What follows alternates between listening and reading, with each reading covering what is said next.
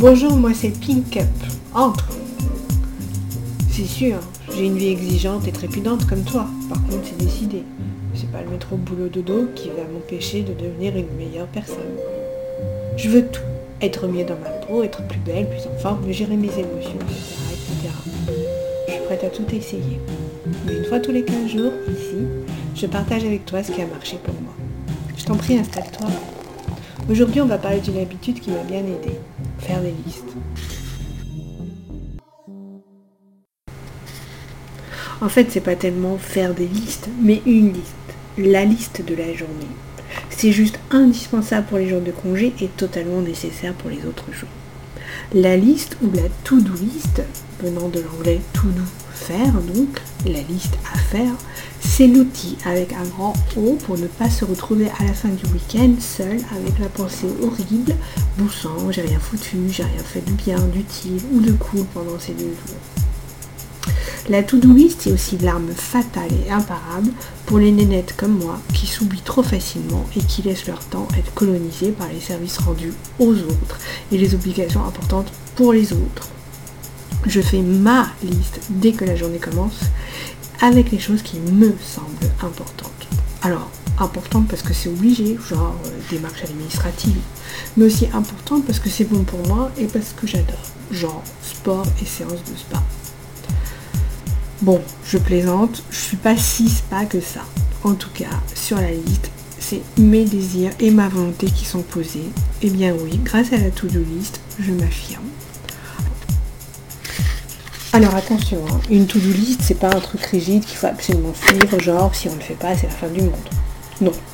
C'est juste un ensemble de tâches que l'on accepte d'un commun accord entre soi et soi. Et à chaque fois qu'on a coché ce qu'on a fait, on choisit de passer dans l'ordre ou dans le désordre à la tâche d'après.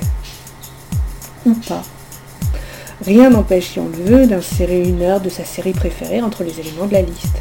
Et on peut même, si on le veut, même pas écrire qu'on a passé une heure à regarder la télé. Si. En fait, on n'est pas obligé de tout écrire sur une to-do list. Par exemple, je prends ma to-do list de mon dernier jour de repos. Donc il y avait 1, 2, 3, 4, 5 éléments sur la journée. Ça veut dire que j'ai pas tout mis, évidemment. Donc dans la journée, j'en ai coché sur ces 5 éléments que 1, 2, 3, 4. Donc, premier élément, sport, je l'ai coché. J'ai fait ce que j'avais prévu de faire en termes d'entraînement sportif.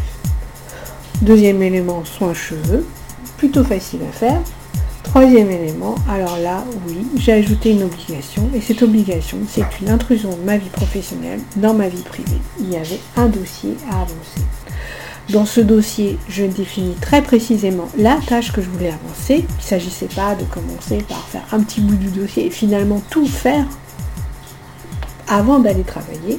Donc la to-do list m'a permis de limiter l'intrusion de la vie professionnelle dans ma vie personnelle. Donc ça, je l'ai coché. Ensuite, en quatrième tâche, il y avait un projet qui m'est personnel. Donc, projet perso, je l'ai coché, j'ai avancé le temps que j'avais défini dessus. Et enfin, en dernier item, il y avait écrit se renseigner sur comment faire un podcast.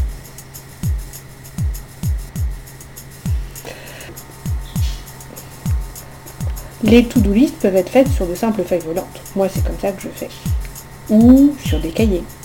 La to-do list peut même évoluer vers le bujo, contraction de bullet journal. Alors là, le bujo, c'est la to-do list qui frôle l'œuvre d'art. Sur Instagram, tu tapes bujo, B-U-J-O, et là, tu n'en reviens pas à quel point une liste de choses à faire peut inspirer comme créativité à la communauté des internautes. Faire des listes devient à ce stade un hobby à part entière, une façon apparemment agréable de perdre son temps. Les listes accompagnent alors de dessins, de graphismes qui frôlent le sublime, il faut bien le dire. Perso, moi j'en suis pas là. La to-do list pour moi, c'est pas un loisir à part entière, mais plutôt une façon de mieux gérer mon temps. Et toi, tu fais des listes? Dis-moi ce que tu en tires. Est-ce que ça t'aide? Bon, c'est pas tout ça, mais là, tout de suite, dans ma to-do list, il y a promener le chien. Et toi, tu m'as dit que tu avais un rendez-vous en ville, non? Je te propose qu'on fasse un bout de route ensemble. On se revoit dans 15 jours. D'ici là, donne-moi ton avis sur le podcast et sur les to-do list, bien sûr.